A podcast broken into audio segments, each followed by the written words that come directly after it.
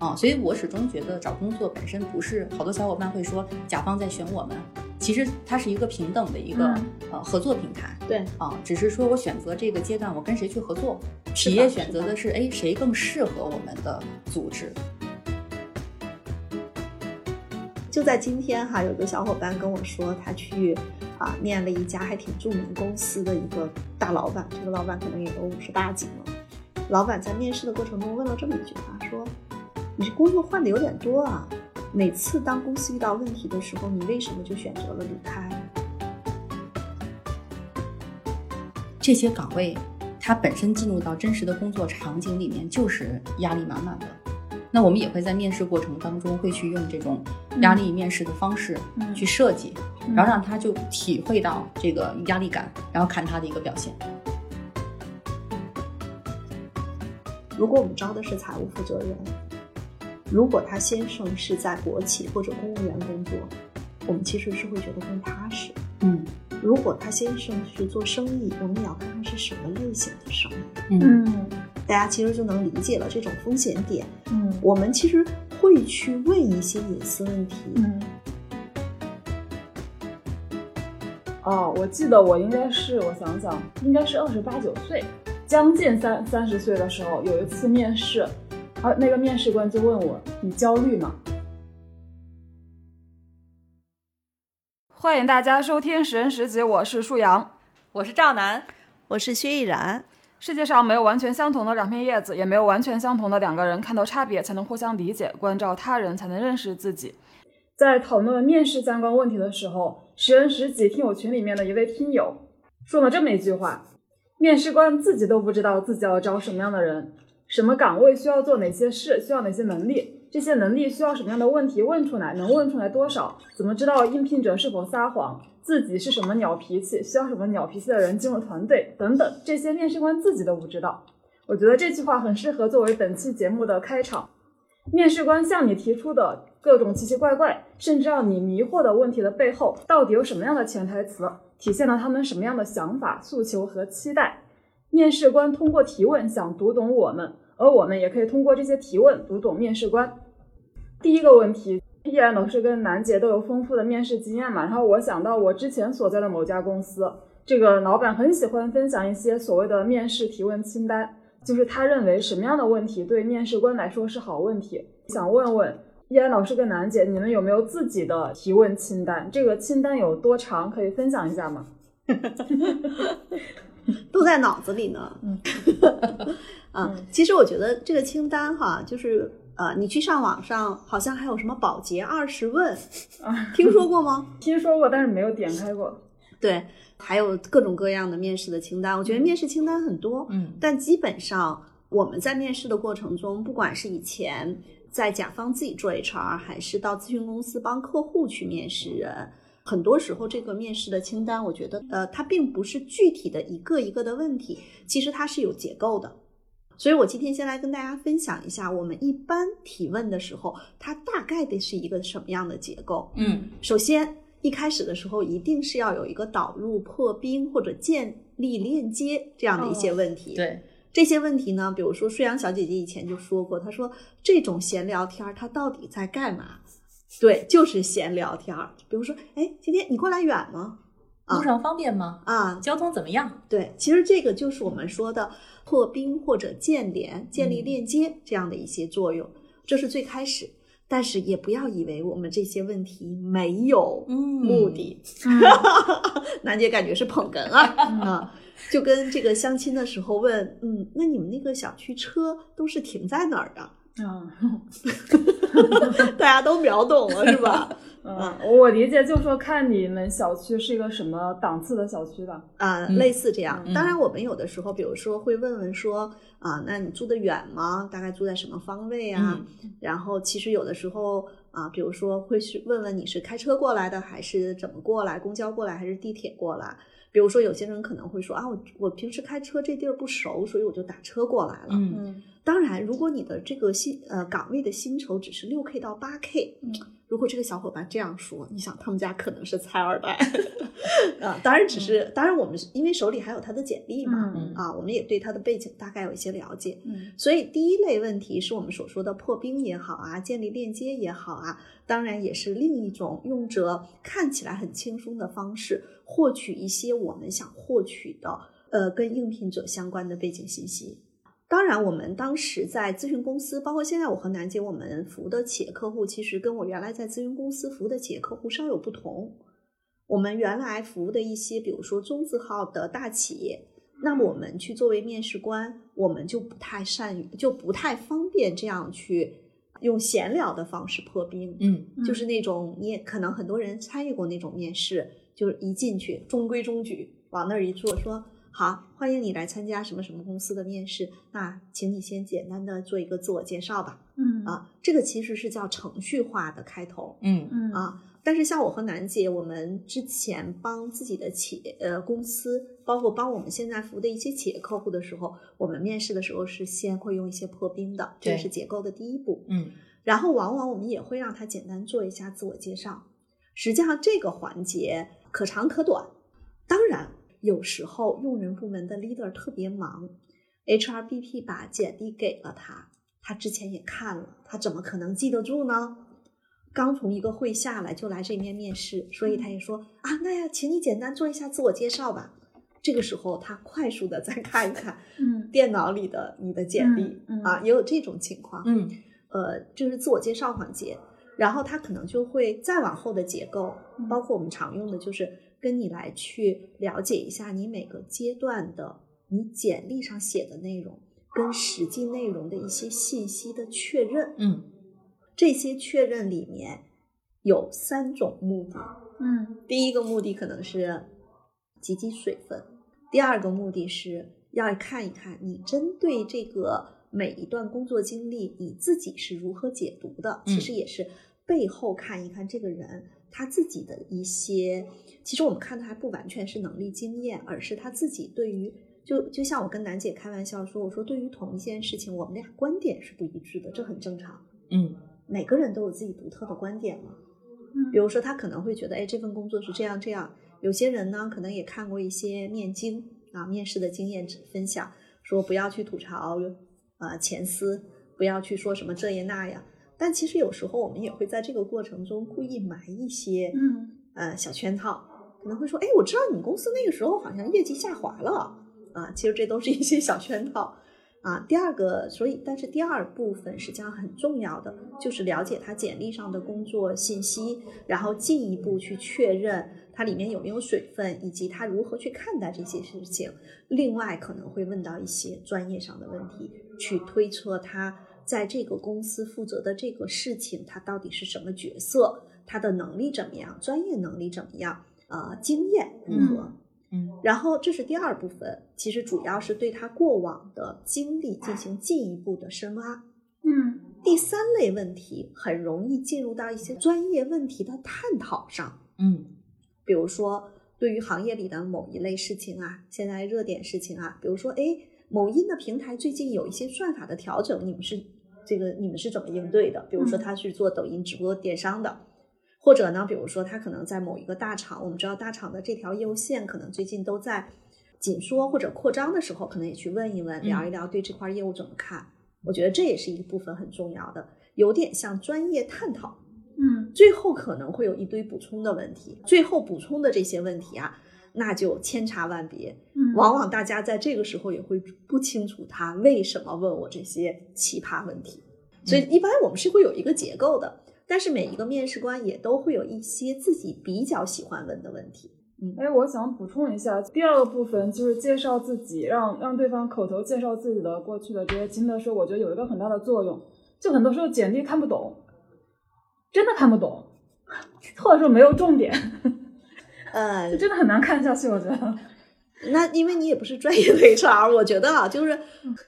我觉得一般的 HR 如果他是这个公司里的人力资源的，或者是 HRBP，我觉得是能看懂。嗯如果真要看不懂，哎，我觉得好像还不多吧。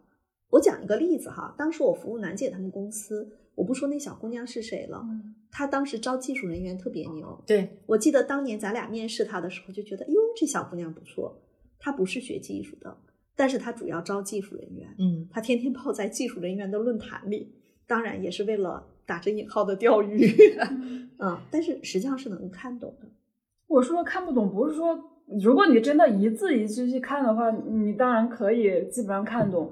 就是没有重点啊，就是会觉得就是很难看下去，就很多人就希望对方你就直接跟我说说吧。我觉得这种情况好像还挺常见的。嗯，就我们见的简历就大篇幅全是文字，然后还有就是文字堆砌的很多，对啊，而且很多 比如说你的，就他的那写的一条一条的东西，就是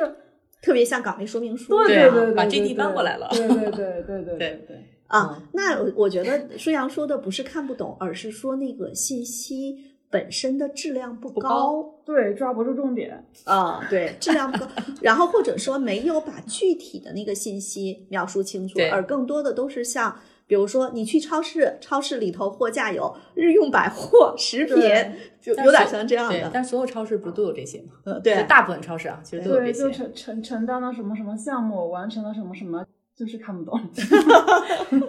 对，那我理解了舒阳说的那个看不懂。嗯嗯，但我觉得，就当你面对面沟通、口头交流的时候，那其实他的感情色彩其实就都在里面了嘛。就他怎么去讲自己去讲自己的过去的一段经历、一段工作经历。嗯，呃，对呀、我觉得嗯所以我们帮小伙伴们去做面试辅导的时候，嗯告诉大家一个秘诀啊，嗯就是我们会让他把最近呃三五年最近的两三份工作中，用时间轴画出来，每个阶段他都在做具体的什么任务，这些任务里头他是什么角色，然后达成了什么目标啊，包括要就有点像写写故事大纲，嗯。嗯，然后甚至还会有一些小伙伴记性不好啊，虽然很能干，但是记性不好。那我就会建议他们在面试前把这个东西整理出来，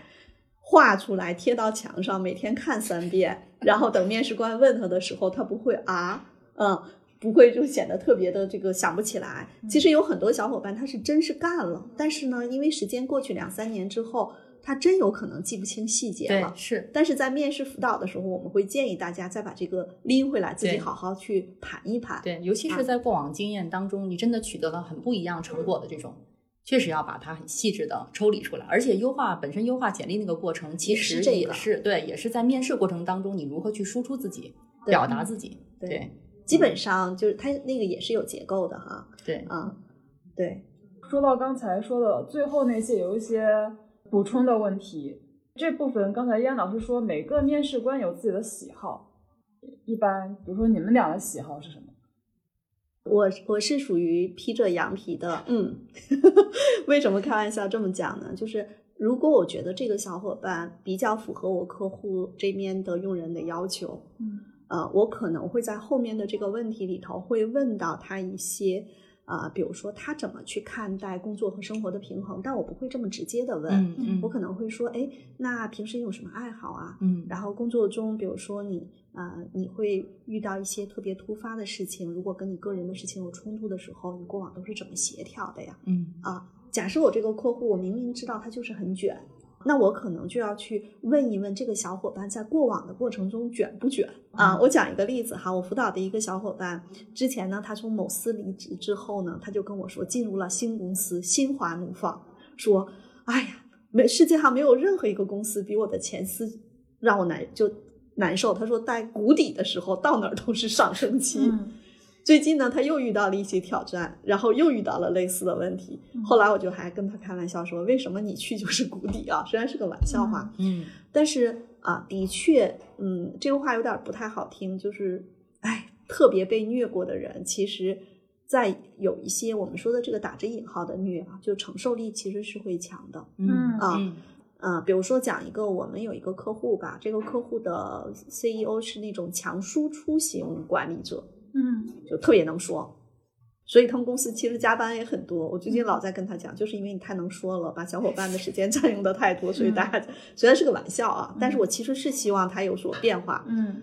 那比如说给他们公司招人，其实如果这个人他之前真的是早晨九点上班，下午六点就准时下班，没有任何加班，那可能他在这个公司真的有点难受。嗯，嗯明白。对，所以去问一些类似这样的问题，然后可能我还会，如果聊得好的话，如果是一些关键岗位，我会问问到他的一些，比如说啊，因为他简历上可能会写他的大学，但是未必想写他的出生地，嗯啊，我可能会去跟他聊一聊。聊呢，并不代表着我对任何一个地理区域的人有任何的偏见，没有。其实它是一个，又是一个破冰问题。聊完他在哪个城市，聊聊他的上小学、中学、高中，有些事情还会聊一聊。其实那个也不是目的，聊的实际上有可能是他的家庭背景，嗯嗯啊，聊的他的就是父母有的时候对很多人的这个在职业中的某些特质也是有一些影响的。比如说但，是我觉得怎么后面就突然聊到家庭会有点奇怪，不会吗？嗯，那就看技巧了。嗯，比如呢？比如我们前面一定是聊得很好，哦甚至可能套过近乎。哦，对比如说，哦，哎，你是那个呢？哦，我之前的有一个同事啊，他之前在那个什么，或者我们怎么样聊一聊，然后会说，哎，你们那个地方什么什么，套完近乎之后，可能会问到说，哎，方便问一下你父母做什么的吗？嗯哦，当然，这个是要看人的，有些人他脸上就跟你写的离我远点儿，那你还问吗？嗯 对，这个可能是要说你前头的破冰啊，各方面都特做的特别好的时候嗯会去问，嗯甚至可能也会问一问，当时你考大学的时候怎么选了这个专业？有可能他后来没有按专业对口找工作，然后呢，可能他会说，嗨，当时我爸特别怎么怎么样，然后你再顺口跟他聊一聊啊。嗯其实所有一切问题的背后，面试官最想知道的就是你所经历过的这些事情，当时面对的困难和挑战，你是如何处理的，以及这些事情处理结束之后，你又是如何看待这个过程的。嗯嗯，是，但我还是会觉得这个有点空泛。呃如果说任何问题都是看你是怎么做的、怎么想的，嗯那那我随便问什么问题都可以看出一个人是怎么做的、怎么想的了。嗯，对啊。嗯，所以你们会不会觉得其实问什么问题不重要？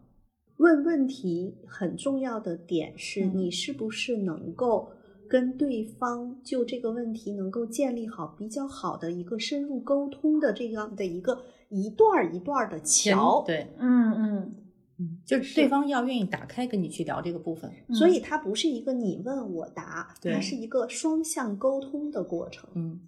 是，我觉得有很多面试就好像这个问题聊死了，再换一个问题又聊死了，然后这个面试就很短。对，其实这么讲吧，就是像我和楠姐，我们做这么多年，有时候我们看到好的简简历、好的候选人的时候，我不客气的讲是两眼冒光的。但是呢，在这个过程中，我们是需要获取大量的信息，嗯去做一些验证，比如说，哎，他的过往的能力和经验嗯跟这个岗位是高配还是低配？嗯高配也会有问题啊。嗯，然后呢，他跟这个团队的 leader 未来的配合会怎么样对样？，没错。嗯如果把它放在团队里头，他跟那个专业技术人员之间，他们如何去分工？嗯就我们虽然是 HR，但是有可能是我们跟很多不太一样的点，就是我们真的有的时候从整个的人员的搭配啊和后续的发展上，其实想的会比较多。嗯甚至在有的时候，比如说我们面试完这个小伙伴不错，我们会跟用人部门的 leader 就这个人，比如说他如果来了，工作怎么安排，后续怎么培养，对，会探讨的很很深。深。嗯，嗯，嗯，那你们还有一些比较常问的问题吗？来让楠姐说说，楠姐最近面了好多 各种各样的岗位，各种各样的岗位哈。呃，我觉得我可能更关注的问题，恰恰是我看了那个舒阳准备的那个问题清单里面哈，其实会提到很多个人隐私的部分啊、那这个部分是我比较关注的。但是所谓个人隐私，我们不会探得那么深。嗯然后每个部分的问题，其实背后我都是在找一个锚点。比如说像刚才依然老师说的，可能问他的家庭背景啊，爸爸妈妈做什么的，实际上是看成长经历，看他的成长经历过程当中他的沉淀和吸收了什么。也因为现在面试大家知道三十加的其实小伙伴还不少，然后可能我们都会去问，哎，是不是已婚啊？要准备准备要小孩啊？这个对于我在面试过程当中来讲，可能有的人会觉得心里有障碍，不愿意去问这个问题。但是对于我来讲，我在帮企业选人，其实搭建的是一个双方选择的一个一个平等的一个就是合作平台，所以我会去很开诚布公的跟他去聊这些问题。嗯，我有一个体会，就是近期招聘的体会哈。过去呢，用人部门是你来面试吧，可能就直接发一个信息过去，然后对方就来了。嗯原原来我们经历过很长时间这种阶段哈，嗯但是现在其实呃，我们给我们自己企业客户去服务的时候，其实现在我们强调的两个词，一个词叫吸引，是的，对这个特别重要。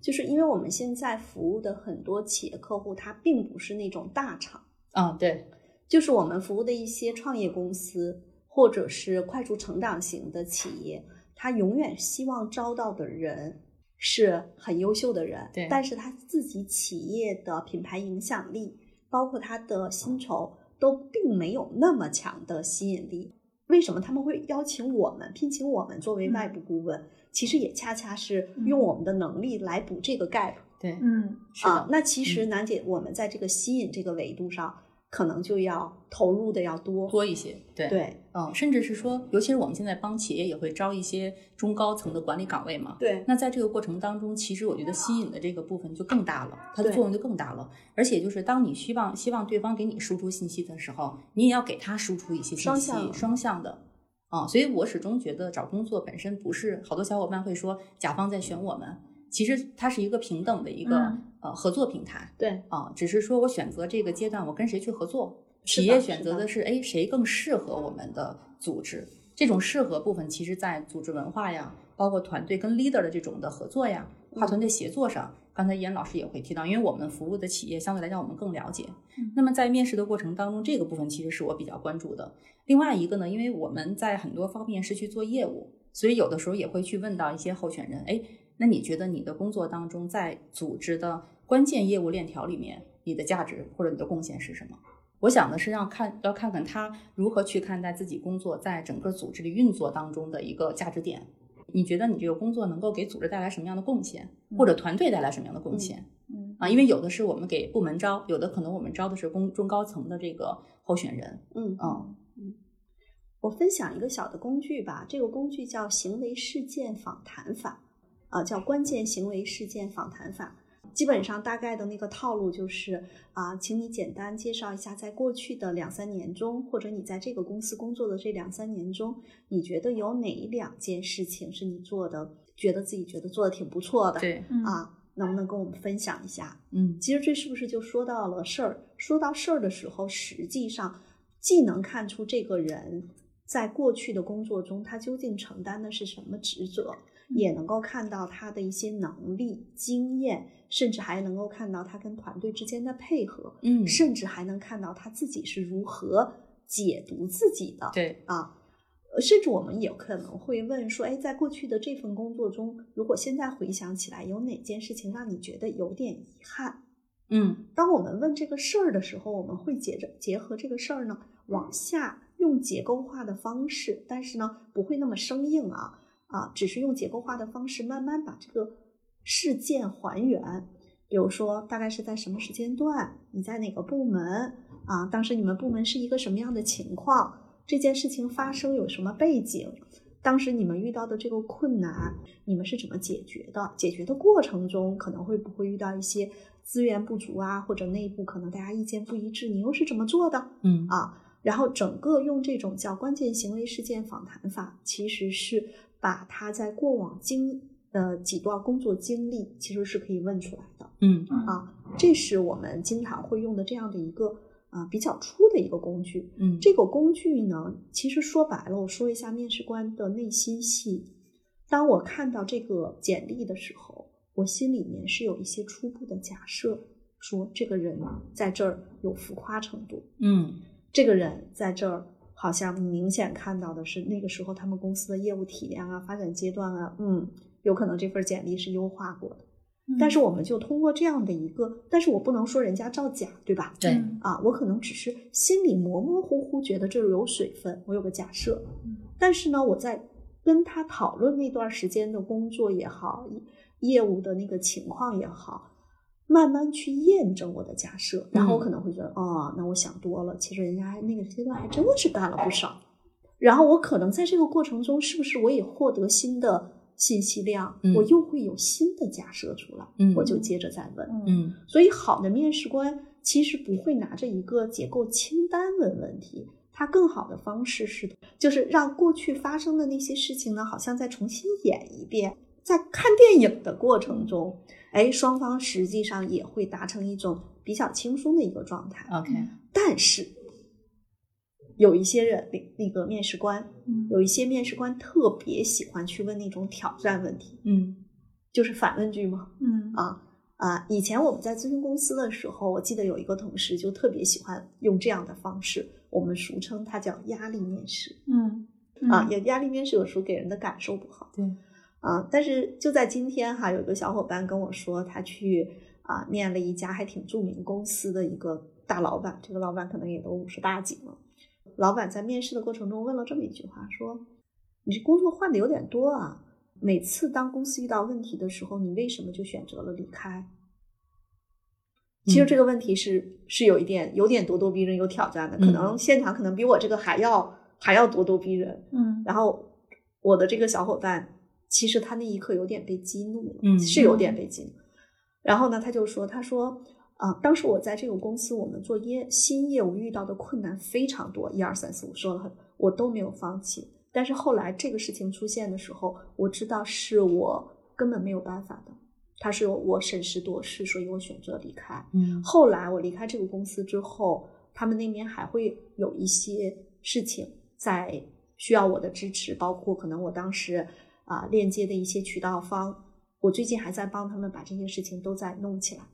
说我对这个公司其实是非常有感情的，但是啊，那个他们那一段是有一个特别特殊的这个人事变革变化。他在跟我讲这段的时候，我就笑了。我说这个老板呢，其实是用了一个类似于压力面试的方式，但是你的回答让他很高兴，嗯因为他要招的人是一个能去带业务团队的。如果一个没有一点点力量的人，嗯，老板未必看得上。对嗯啊，这是第一点。第二点呢，这个小伙伴也很年轻，三十岁左右。他在那一刻，其实他有点被激怒了，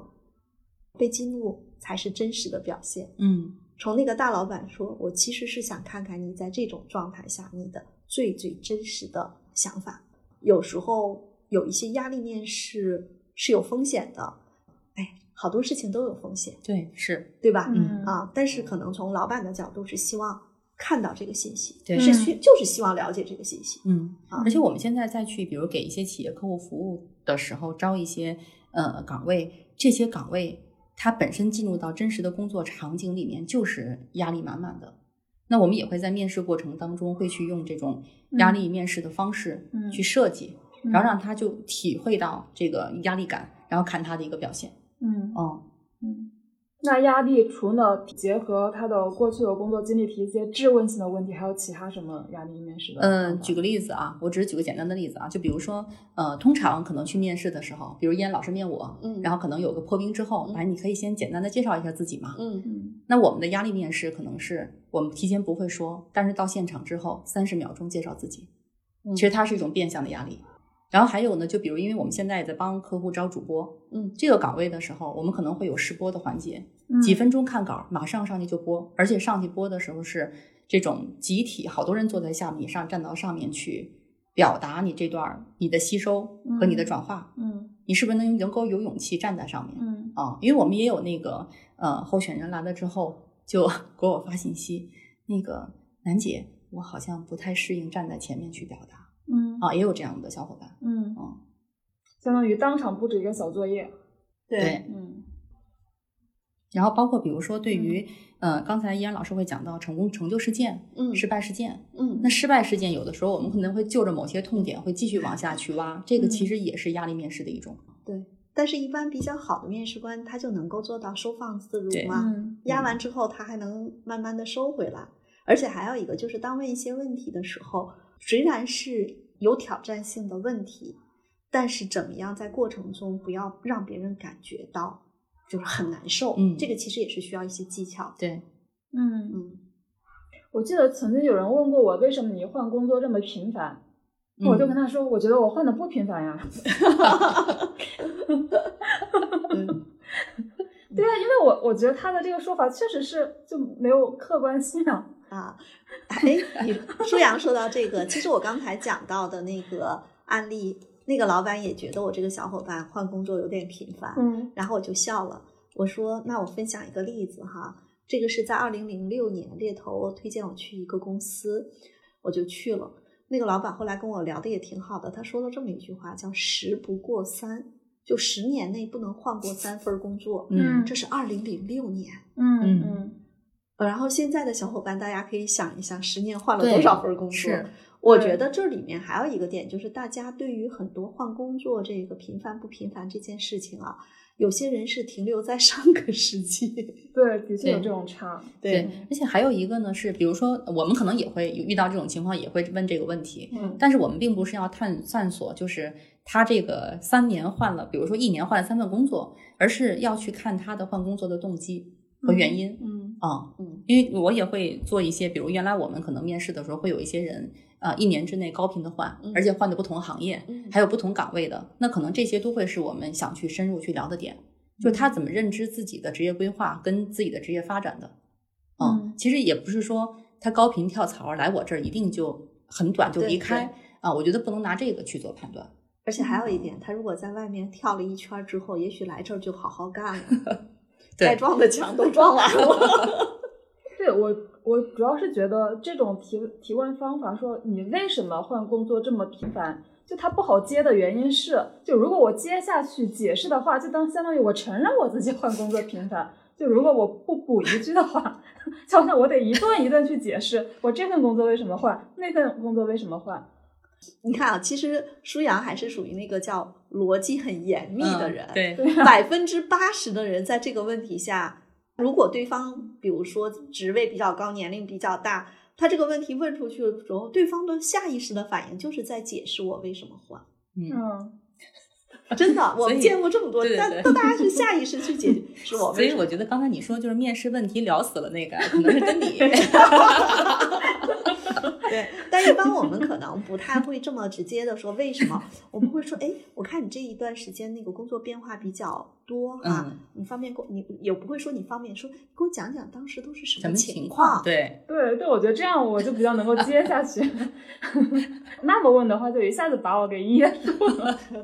啊，我们我们其实是在那个嗯工作中和生活中都会遇到特别喜欢问为什么的人，只要这样问问题，基本上就是把天儿往地下聊。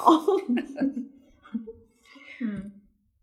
对，我想想，我有遇到过什么？我觉得有印象的面试提问，我觉得好像也不多，就好像大部分的面试提问还是在预料之中的。那看来你换的工作是挺多的。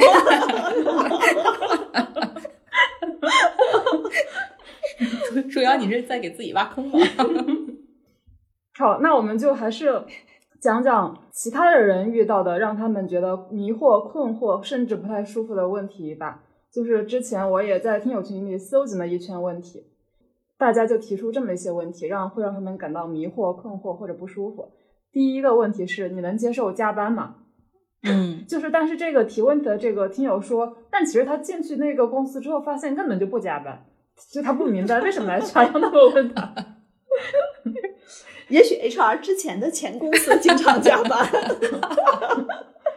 呃，对，我觉得这个这个部分，如果是我们去问的话，我们不会这么去问的。嗯。我比如我的问法，肯定会去说，比如我们现在公司所在的行业发展的阶段，嗯。然后可能现在的状况，就我看到的公司的状况，比如某些部门，他们确实周末会有加班，集中在什么什么阶段，嗯。嗯，然后我看对方的反馈，看他的反应嗯。是什么样的，嗯嗯我一般会是这样的，我一般不太会去这么直接的问这个话题，嗯我可能会去聊一聊说。呃，他原来的工作的那种节奏、工作内容，他们所在公司的，嗯有可能他在某工某一段儿工作特别忙，有可能在某一段儿工作特别闲，嗯就在不同的公司嘛。嗯，那我可能会问一问，说，哎，这个特别闲的时候你是一个什么状态？特别忙的时候你是一个什么状态？呃，如果他是那种特别抗拒加班或者忙的时候，你就知道，那他就是不想加班，你还问嗯啥呀？嗯还有一种呢，是你会发现他对于那种闲着没事儿干，他很难受。他觉得当时一起加班，一起去拿成绩、拿成果、完成业绩目标的时候，他很爽。那你也嗯不用问他，一看就是一个工作狂。是，我觉得你能接受加班吗？这个问题如果改成就问问，比如说上一两份工作加班严不严重，我觉得可能这个就会至少友好一点吧。再说了，他说他能，他们来了不能，不能，你能怎么着？是这个问题他问的没有意义。嗯嗯。还有一个问题也是被我们听友提出来的，就是问你为什么快三十了还不结婚？哎，我都想骂脏话了，关你啥事儿？对，嗯，但是有一些，其实咱们因为这一期并不是在做面试官的培训哈，而是在说有一些面试官他为什么这么问？嗯啊、那就你就可以去想嘛，这个世界上形形色色的人都有，的确有一些人他坐在面试官的这把椅子上，他是以为自己在挑挑拣拣，嗯但是时代不同了。嗯别人在挑工作，并不是他在选人，他也在选人。但是我们现在，尤其我们服务的这种快速成长型的企业，我们天天都跟他们的各级管理者说，我们在招聘的环节要去吸引，要去吸引，因为你挑挑拣拣，最后也能来的人，一定不是最优秀的。嗯，啊，对，所以像这种问题，你就可以说，对呀，我就是没什么为什么呀，就是没遇到合适的呀，或者我不想结婚呀。我觉得有些人欠怼，适合其实这。个这个听友他就他所生活工作的城市是一个二线城市，就其实嗯，因为我在想，就当一个被面试的人听到这个问题的时候，他可能会有两种解读，一种是这个公司的人或者说面试我的人，他有一种什么歧视，这是一种解读；还有一种解读是他担心我进了这家公司去结婚生孩子去呢。嗯，对。其实你像我们在招一些这个呃，比如说二十八九、三十出头的女性员工，已婚未育或者未婚，我们可能也会侧面的问一问，嗯因为还是那句话，我们服务的快速成长中中的这种中小企业，真的是每个岗位的人其实都是很紧缺的啊。那我们去问的时候，但是一定是会用一些让呃应聘者心里更舒服的方式。如果你看着他的简历很好，你只是有一个担心，你不妨直截了当的跟他说，温和的表达，对其实对方也会跟你很好的去表达他的想法。嗯甚至就有我们就遇到过有这样的女生说，啊、其实我不太打算结婚嗯嗯啊，甚至有些女生说，我和我男朋友打算明年结婚，但是我们可能就是丁克，嗯嗯而且其实你也能够很清晰的看出来，嗯它不是借口。当然，我们也在讲嘛，就是女性在这个年龄段，可能在求职的时候是会遇到所谓的不公平的待遇。但是我其实也想说，我也没办法解决这个问题。嗯嗯但是我们在作为面试官，尤其是帮我们的企业客户去招人的时候，我们是会更综合的去把一些信息获取，然后呢，决策权其实有可能会在一些企业的核心的这个创始人啊或者老板这里。嗯不同的老板也不一样，有些老板就很在意，嗯，有些老板会觉得这个不是什么太大的问题。然后还有一位听友提出说，他毕业之后的第一次面试是在一个小公司，被问了一些很侵犯他的边界感的问题，就比如说问你刚毕业在上海没没工作，你怎么生活啊？你现在还是花你爸妈给你的钱吗？你租房子租在哪？房租多少钱？还还说遇到过面试问你有没有对象，对象做什么的，在哪上班这种。楠姐现在有的时候会呃面试一些，比如说三十出头的人，嗯比如说他可能写到了他已婚，你会问一问他，比如说另一半的情况吗？嗯，我觉得看岗位，嗯，嗯，这个不会每个都去问的，对。对，或者还有一个，你原来在企业内部的时候做 HR 的时候，是不如果是一些关键岗位，你是会去问一问？对。嗯，我们不会每个人都会问这些问题啊，但是关键键岗位位是一定要一定要问的。但是嗯问的过程中，一定不是让对方感觉到被冒犯，更像是聊天儿的过程中，嗯释放一些信息。比如说啊，像楠姐是北京人嘛，比如说她，我能想象出来那个场景。比如说你面试了一个重要岗位啊，然后呢，他可能也是一个北京人，嗯你可能会去跟他聊一聊，哎，从小是在哪片儿长大的啊？后来结婚啊，结婚住到那儿了啊？那你先生家是哪儿哪儿哪儿的？甚至盘盘道儿、啊。对对对，是，其实整个的过程中会更像聊天。的确，在关键岗位上，有时候我们是希望了解这些背景信息。那舒阳可能会问：你们了解这些背景信息干嘛？比如说，举一个例子，如果我们招的是财务负责人，如果他先生是在国企或者公务员工作，我们其实是会觉得更踏实。嗯如果他先生是做生意，我们也要看看是什么类型的生意，嗯嗯大家其实就能理解了这种风险点。嗯我们其实会去问一些隐私问题，嗯但是有些岗位我们不太会问，对，但是关键岗位我们会去问对。啊。还有就是，其实因为有一些岗位，尤其是关键岗位，其实它还会涉及到，如果他的另一半也是在同行业的公司里面去做同样岗位的，这个其实对于我们来讲，我们也非常关注。对，在哦原来的对对对嗯，就比如说刚才燕老师说到财务经理，他在我这儿做，他的爱人在另外一家公司做，其实大家交流的时候就会说到跟公司很核心的一些、一些信息。还有，我觉得这个听友他提到的情况是因为他面试的是小公司嘛，嗯因为我会觉得我之前也是面试过小公司啊，因为我觉得小公司里怎么说，就可能面试你的就是比较大老板或者是非常高的职位呢。他们会觉得，就我们既然是一个创业阶段的小公司，还是会希望大家就更加知根知底的那种感觉。所以，其实从这个角度，我我还是可以理解。就比如说，当当时面试我的小公司，比如那个大老板就面试我的时候，他可能也会问一些很私人的问题，但我倒并没有觉得他在侵犯我的边界感。他可能会觉得啊，他可能想找一个助理，可能这个助理会 帮他打理很多，就是个在在他身边工作嘛，那他肯定是希望对你的什么，就是各种背景，对你这个人人品啊什么的都了解的更多一点。就其实呃如果是我的话，我倒是可以理解，但是因为当时我是已经工作了好些年了，就不是一个刚刚毕业的状态。就如果我刚刚毕业的时候被被人这么问，我肯定也是会觉得很奇怪。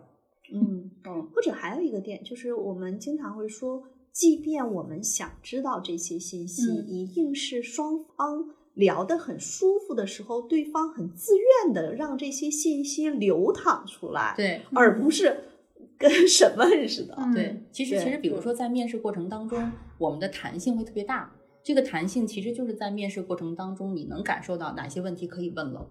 嗯然后我们可能才会去相互以这种交流的方式去聊出来。是，但、嗯但我觉得这里还存在一个双方感受的不一样，就可能你作为面试官，你觉得你问的很温和，很有弹性，但对方可能就会觉得，不，我觉得嗯那个面试过程当中，其实是要感受对方的状态和他的感受的，并不是说我感受良好，我就可以什么都问了。是的，是的。对，就是比如说举个例子哈，因为我们现在坐在这儿录音，如果我的身体语言已经靠到了椅子背儿上，嗯楠姐可能有些问题就不太问了。嗯但是如果我是身体肢体语言是往前，而且很开心的在跟他聊，嗯甚至我们俩聊了八卦，哎，嗯面试中真有的时候聊了一些什么娱乐八卦呀，或者当嗯下，其实这些是我们拉近距离之后，我们俩聊得非常嗨。他在这个时候问我一些问题的时候，特别像自然的流淌出来的一些信息。嗯嗯但也可能，比如说，比如说，可能有的男性面试者就面试官，嗯就他可能没那么敏感，可能他觉得我已经跟你 很客气或者很套近乎的方式在问你了。啊，嗯，嗯而且还有一个，就是因为我们是女性嘛，我们嗯这么问的时候不会让别人觉得不舒服，不管对方是嗯男性还是女性。对，但是男性面试官他其实是没有办法用我和楠姐的这套有一些技巧的，嗯，因为其实还会有，比如说他跟一个女候选人太套近乎，这也不太好。对，嗯啊有些问题确实他不太适合问。对，所以这里头也会涉及到一些我们跟我们企业客户一起这个组合面试的时候，嗯啊，比如说我们问哪些问题，然后呢，他们的比如说 CEO 啊，可能甚至会有点咄咄逼人的问一些问题，我们还得给他当减震呢。嗯嗯，对，还有听友也提到，就是自己被问过跟家人的关系怎么样，吃过最大的苦是什么，父母对你最大的影响，你从他们身上学到了什么？因为刚才依然老师跟楠姐也都提到过，自己其实会问对方的家庭情况和成长环境吧。但是我刚才就一直想问，因为我觉得这个话题会不会太大呢？就是一次面试就聊到。就这种比较大、比较深远的话题，会不会就人家其实也说不出来很有信息量的东西呢？嗯，我我是觉得就是这个问题，因为他问的是过往他的成长经历嘛，嗯，对吧？是针针对这个部分问的。嗯实际上看的是他在这段经历里面他自己的关注点和思考。就跟有的时候我们可能会去提问，哎，比如说那个，哎，舒阳，你觉得你真周围的人，呃，哎，谁现在的状态或者是整体是最好的、比较好的状态？其实从某种方面去看，是看你的价值观到底在去做什么样的选择。哎，但是我还是会觉得，一下子被问到这么大的问题，就很容易接回答不上来，接不上话。比如，如果有人问你跟你家里的关系怎么样，你吃过最大的苦是什么？我我也回答不上来呀。嗯，就是可能不一样吧。有些人他就喜欢问这个叫宏大的问题。嗯，如果你要回答不上来，我相信你也有方法去把天儿聊句号，句号或者聊下去都有可能啊啊！但是假设啊，我们举个例子，假设现在在面试现场，我跟某公司的 CEO 一起面试，嗯，他问了一个小伙伴：“你吃过的最大的苦是什么？”明显感觉小伙伴那儿就是断断线了，嗯，那可能我们会去帮他补位，对，我们会说，哎，那那个你可以想一想，在最近的两份工作中，有哪个阶段你会觉得压力特别大呀？对，啊，其实就把这个问题往具象了去说，嗯啊，所以这也是我现在跟很多啊，不管是我们的企业客户的管理者，还是我辅导的小伙伴，我都会建议大家把问题越具体。越容易得到有效的支持。面试也是这样，其实要具体一点问问题，让人能接得下去。对，呃，我分享一下我自己比较近的一次的面试经历吧。就首先，这个面试官一开始就说：“其实我没什么问题，我想听听你有什么问题，我负责解答。”然后我就。他既然这么说，我就临时在头脑里就组织那些问题，然后相当于后来这个面试过程基本上都是我在问，以及我在追问，然后他在回答我。这个这个过程中，就有的时候我我觉得对方说的话我也听不明白，那我可能就会再以自己的语言再讲一遍我我对他的那个回答的理解，然后再寻求一下确认，就说是不是这个意思。还有的时候呢，就对方他有的时候他的那个表述，比如说对那个工作内容或者他对这个岗位的期待的表述，我听起来实在太抽象，我也不知道怎么接话接下去。那我我可能就会硬着头皮再举一些很具体的例子，就说，比如说你说的这个部分的工作，是不是就像我们知道的某某大厂一一直在推的那个什么什么什么啊？就我可能会就用这种方式确认我听懂了对方的 回答。然后反正这个面试就一直在这么进行，然后后来我觉得应该至少也进行了三四十分钟吧。然后后来就我不知道对方可能是聊累了还是什么原因，就感觉他突然就聊飞了，就本来在聊这个话题，他突然就扯到另外一个话题，而且他的语速也突然加快，就我就听出了一些不耐烦，然后我我也就控制了一下节奏，就尽快结束了话题，就分享这个经历啊。就你们觉得这个面试官他的整个过程中他的潜台词是什么？就为什么他到后面就不耐烦了？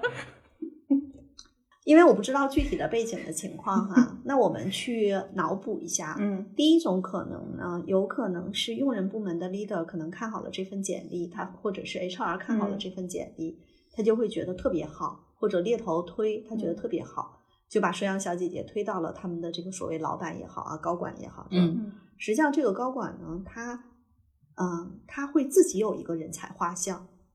嗯，也许他就会觉得说，我可能也我说的直白一点，他可能没有那么满意，就在看简历的阶段，嗯，所以他就心想，那就聊聊吧，有可能不一定啊，嗯，这是第一种可能，嗯，聊的过程中，他其实是有一个他自己的答案，你没对到他的答案上，嗯，或者他有自己的一个啊那个点，他就相当于是他有个隐形答案，你如果能对上了，他就接着往下聊，感觉像。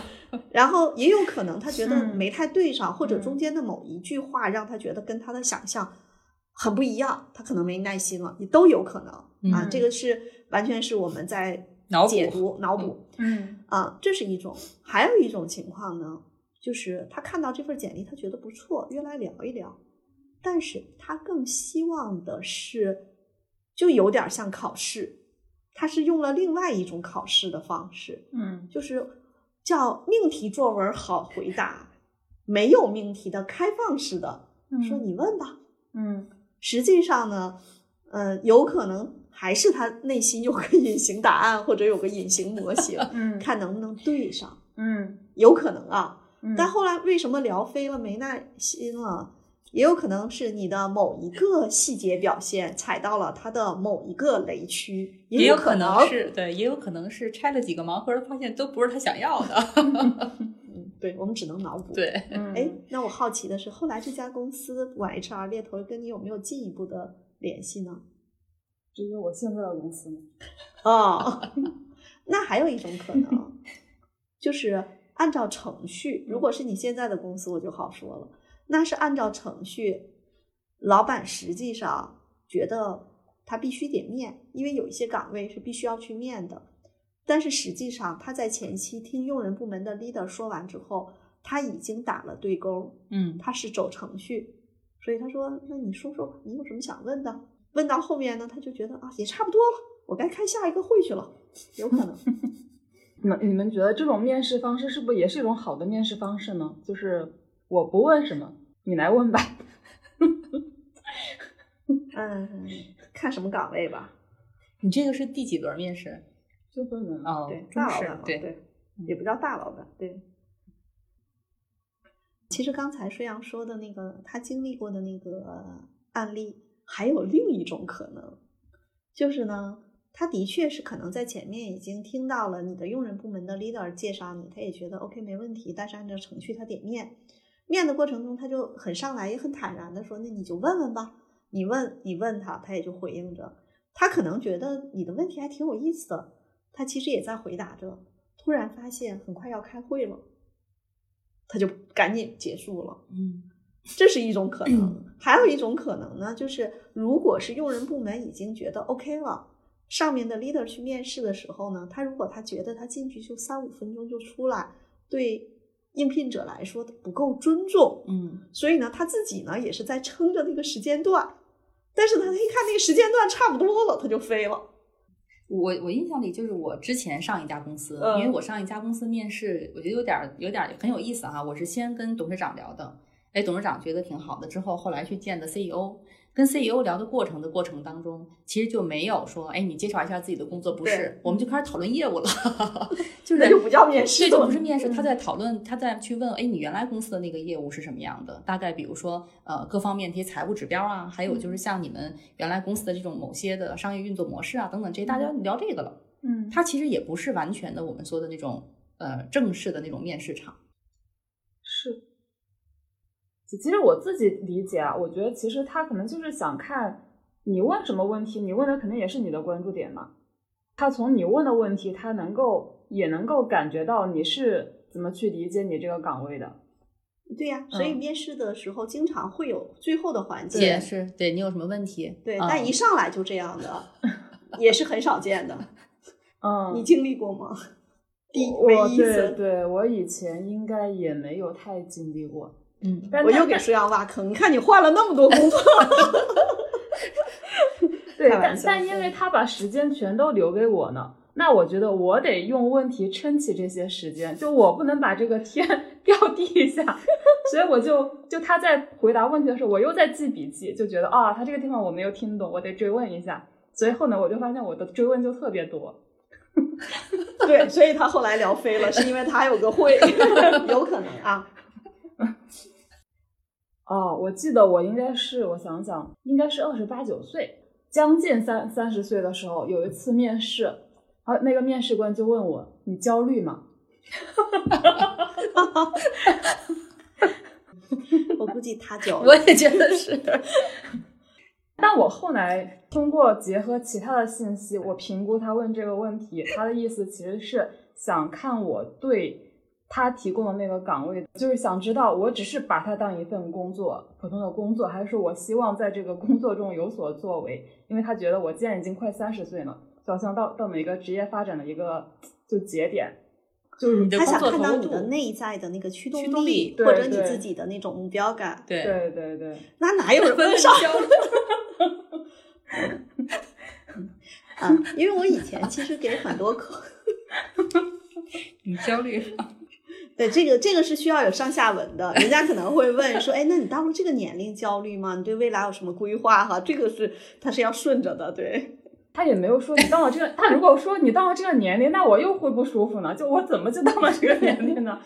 或者说你工作这几年，比如说你后续的一些发展，你有没有一些焦虑啊？啊，对对对对，嗯，对，很 焦虑。哎，真是，如果要是真的是网上有一个帖子，就写你遇到过的最奇葩的奇葩的问题，可能也有很多。啊，因为我们嗯在咨询公司，包括这些年，我经常会帮很多企业客户去做一个内部的小的培训，就是给用人部门的，就是 leader 这些部门的负责人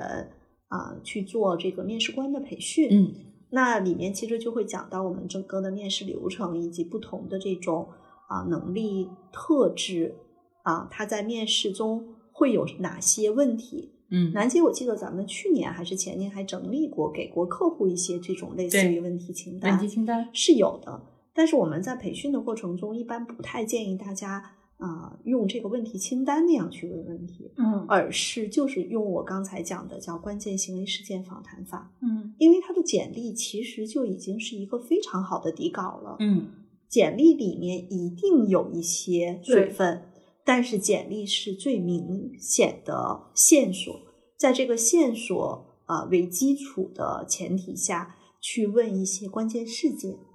可以跟他如果是专业岗位探讨一些专业问题啊，对于未来可以八卦一些或者闲聊一些有的没的，也能够看出来这个人的一些在工作层面的一些价值观，嗯，或者他在不同的人生阶段对工作的一些。他自己内在的一些驱动力和他的小目标，其实是通过一个是对过往事情的挖掘，一个是啊聊一些对未来的一些畅想也好，或者一些规划也好，未必是能够有明确的答案，但是通过不断获取信息，实际上面试官加上自己个人的这个经验，嗯，不太恰当的例子就有点像说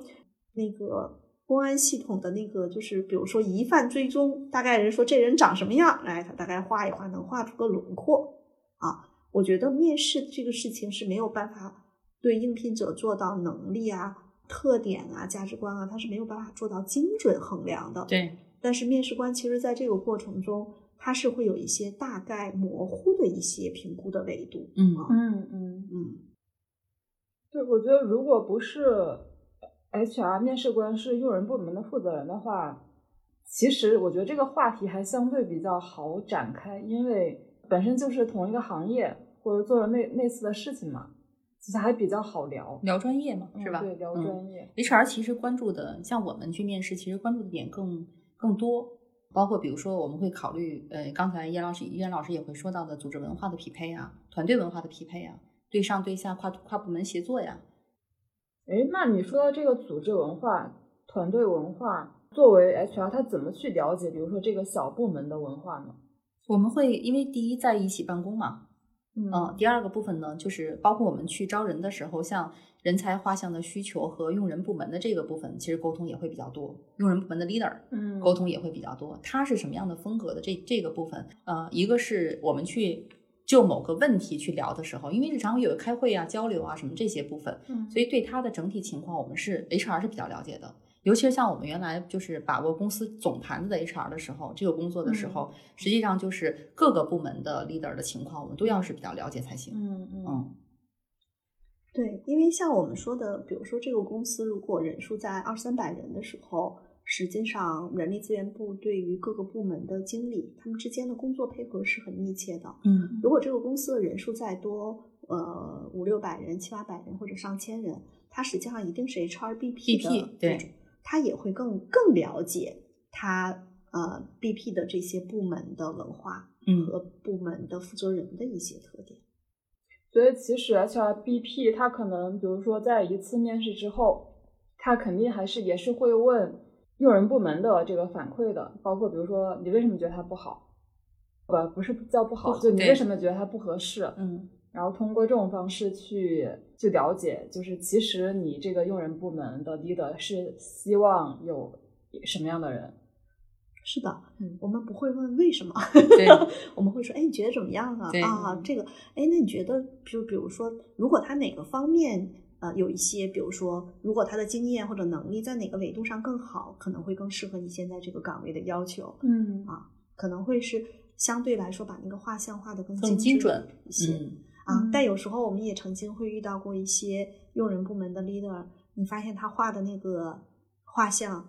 啊，大海捞针我们也捞不着了，捞不着了，那我们还得反过来再去影响他。对，对，因为我也旁观过这种 HR 跟用人部门的交流吧，就我觉得确实，其实他们的交流也挺无效的。用人部门的负责人他那个需求其实是没法具体到，比如说这个人他可能以前拥有哪些方面的工作经历，因此才对应到有这个特点。但是可能 HR 他只能够从这方面去寻找人。嗯呃，以前我们经常会问用人部门的一个问题，就是这个岗位你想找的人，如果按照咱们部就是这个部门现有的人员的特点，你希望的是什么样的？就他要给我一个比较具具象象的画像，然后嗯有可能他说是小 a 加小 f，小 a 的什么再加小 f 的什么，好多人又都是我们招来的，所以我们就很清楚。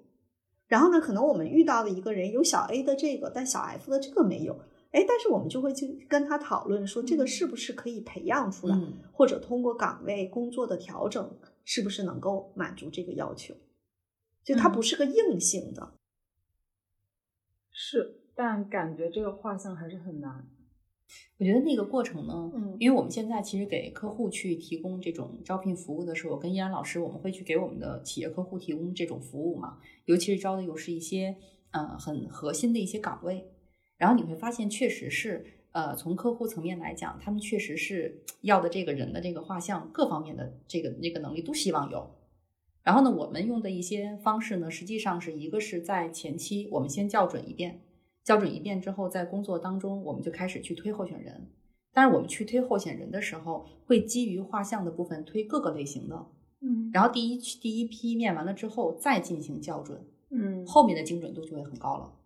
嗯嗯，其实它是一个就是逐步更精准的一个过程。嗯哦哎，那如果就是比如说面试官给 HR 的反馈就是比较主观的一些反馈，比如说我觉得他这个人太轴呢，我觉得他这个人太无聊呢，嗯，那你们怎么？你觉得你们觉得这些信息有用吗？那这个部分，比如说呃，举个例子啊，嗯比如他的轴，嗯我们会跟他说，哎，你觉得他你会担心什么？嗯嗯，举个例子啊，比如他会担心说他有些事情特别坚持，原则性太强，那我就要问他，那你这个岗位是不是需要原则性强的呢？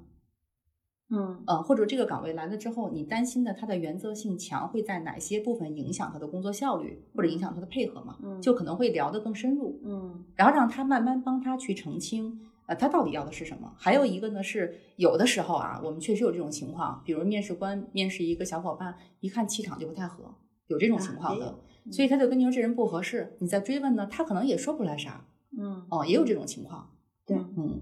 嗯，我讲一个有意思的例子，是之前我辅导的一个企业客户，他们的这个用人部门的小 leader 呢，就对其中的有一个小伙伴啊，就他下面人也不多，四五个人，他要对有一个小伙伴，就是这个呃，大概是这个叫学习能力和快速适应新任务的能力有一些不满意。然后呢，我当时就问他，哎，我说那在，因为我辅导他们公司时间比较长嘛，我就问他，我说那最近这两年，就你们公司在这个层级上离职的员工，你能跟我讲一讲谁干这个岗位？你觉得肯定是 OK 的呢？嗯他就大概跟我说了说两个人，后来其实也不是特别 OK。然后我就问他，我说：“那你对这个女孩在这个岗位上的要求，是不是是就是市面上很难招到满足你需要的人？”我其实给他挖了个坑，嗯嗯然后他嗯说：“哦，也是。”我说：“那你觉得在这个岗位上最重要的是什么？”嗯他当时跟我说，最重要的是让就是让客户那面的有一些事情是能够 hold 得住的，不要就是这个问题升级到老板那儿嗯啊。我说，那你其实再往后招人，你就知道了，并不是这个小伙伴的什么学习的速度慢啊，嗯，学习的能力弱啊，对，而是他是不是能 hold 得住客户。嗯嗯啊，你看，其实我们在有的时候跟用人部门 leader 去聊的时候，会用各种方式去帮他澄清他的需求。嗯那其实回到今今天的主题说，面试官问题背后的潜台词，就我会觉得具体问什么问题不重要，就还是说你这个问题能不能开启对方的话题，能够聊出一些内容出来。对呀，如果你把面试当成是一个双向的沟通，嗯实际上就是信息增量，就是有效的信息增量，嗯帮你做出更好的判断。所以，所有面试的过程，它一定是一个信息有效信息到一个足够多的程度，你才能做判断嘛。对，所以我觉得也可以提醒，就被面试的应聘者，就其实某一个孤立的问题，并不代表说就面试官有对你有什么歧视，或者对你有什么假设。对，别把他那个，就是让我们这个叫潜台词，大家也别把这个潜台词 太当回事儿。嗯但是你大概知道了他的这个套路，你也就知道他在问什么。嗯，他闲聊天的时候也不一定是真闲聊天，对，他问有挑战性的问题的时候，可能也就是随口一问。嗯 那再说回到刚才我们开场的那句话，说面试官可能自己都不知道自己要招什么样的人，这个岗位到底需要做哪些事，需要哪些能力，然后这些能力需要什么样的问题问出来，能问出来多少，然后怎么知道应聘者是否撒谎，还有自己是什么鸟脾气，需要什么鸟脾气的人进入团队，就等等等等，就面试官可能自己也都不知道，可能还是识人识己吧。就可能面试官得自己很知道自己是谁，才能知道自己 需要什么样的成员。讲个笑话，嗯呃，我今天下午去客户那儿，然后呢，他们其中有一个小团队的 leader，他们那团队也不大，就两三个人。然后今天我去的时候呢，正好他在跟他们领导在那个办公室里，我过去了。然后他们就还开玩笑说，在过去的不到两年的时间，他们团队走了八个人，就他们团队现在就剩俩人，嗯只剩一个组长和这一个小伙伴。这小伙伴肯定也挺挫败的嘛，嗯啊。后来他们就聊到一个什么事情呢？就这小伙伴他太太特别会种那个多肉植物，然后呢，他们领导就问他说：“哎，你太太那么会种这个多肉植物，有什么秘诀吗？”他说：“死过几批就会种了。嗯”我觉得这个当今天的结尾是不是特别好？嗯嗯嗯，好，那我就不结尾。